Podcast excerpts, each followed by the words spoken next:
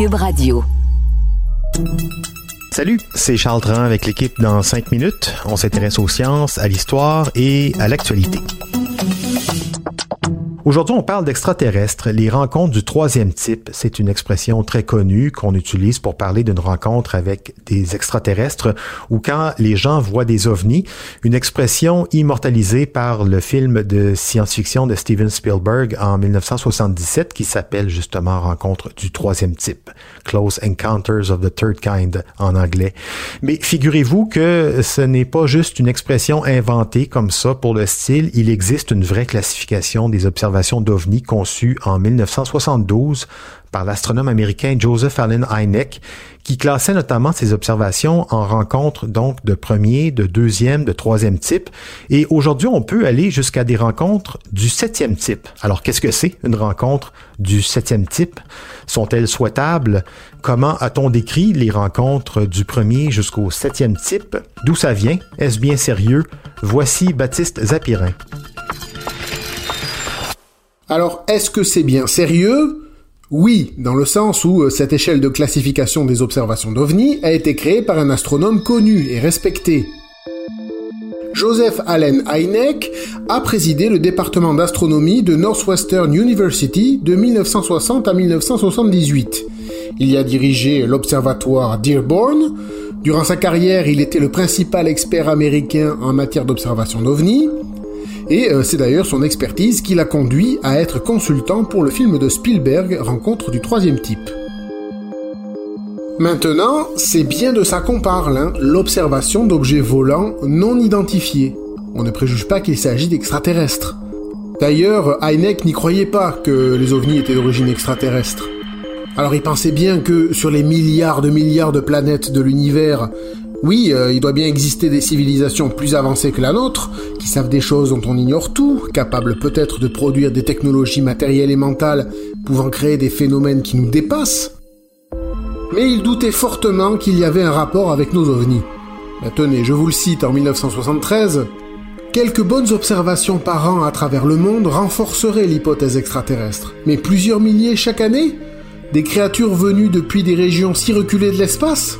Et dans quel but pour nous effrayer en arrêtant les voitures, en dérangeant les animaux et en nous intriguant avec des pitreries apparemment inutiles? Pas convaincu donc. Mais euh, devant les milliers de témoignages qui ont fleuri dans les années 40, 50, 60, Heineck a voulu classer tout ça. Et que voulez-vous? Les scientifiques, c'est comme ça, ça aime bien tout classer pour mieux étudier.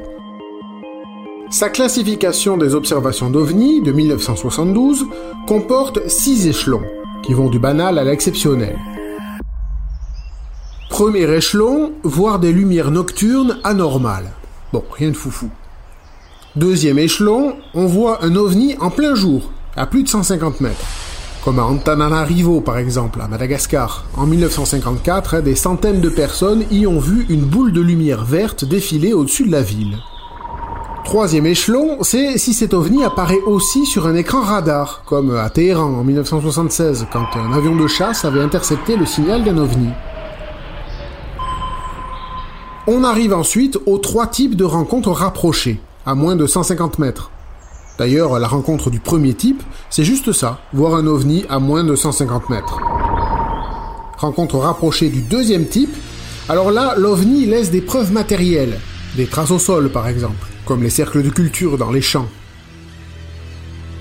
Vient enfin la fameuse rencontre du troisième type, ça, c'est quand on voit un ovni et ses occupants, ou même seulement les prétendus occupants de l'ovni.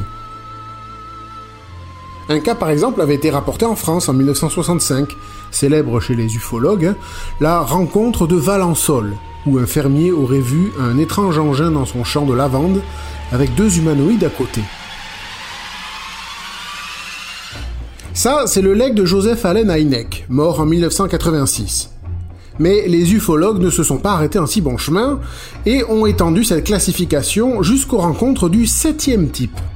Alors juste une petite parenthèse pour dire que l'ufologie n'est pas une discipline scientifique, mais on va dire plutôt un domaine de recherche hein, spécialisé dans les ovnis, dans lesquels s'activent tant des chercheurs que des amateurs passionnés. On a donc vu émerger les rencontres du quatrième type, quand les témoins prétendent avoir été enlevés par les occupants d'un ovni, On entend souvent parler de ce genre de rencontres dans, dans des films ou des séries comme X-Files, ou le film justement nommé Le quatrième type, avec Mila Jovovich. Viennent ensuite les rencontres du cinquième type, où les témoins prétendent être entrés en communication avec les occupants d'un ovni. Sixième type, là c'est plus grave, des témoins ou des animaux sont carrément tués par un ovni ou ses occupants. Et enfin, et euh, je remarque que ça vient après la rencontre mortelle, rencontre du septième type, on a un rapport sexuel avec le ou les occupants d'un ovni. Oui, il y a des gens qui disent avoir expérimenté ce genre de choses, ou plutôt des cas d'abus sexuels en fait. Oui, il existe aussi des films sur les rencontres du septième type. Et non, euh, je ne vous dirai pas lesquels, ils sont interdits au moins de 18 ans. Ouais, les ovnis, ça fascine beaucoup de monde. Un intérêt d'ailleurs relancé l'année dernière quand le Pentagone, donc la défense américaine, a déclaré qu'elle avait accumulé près de 400 témoignages de militaires disant avoir vu des ovnis, des ovnis qui fascinent aussi la NASA, qui a annoncé en septembre dernier vouloir rejoindre le mouvement en s'attaquant de façon scientifique à la question de la nature des ovnis. Parce que oui, les ovnis, bon, peut-être qu'il s'agit effectivement d'appareils extraterrestres, peut-être, mais peut-être aussi qu'il s'agit de drones expérimentaux, de phénomènes optiques ou bien d'autres choses qu'on ne connaît pas bien. Merci Baptiste Zapirin, c'était en cinq minutes.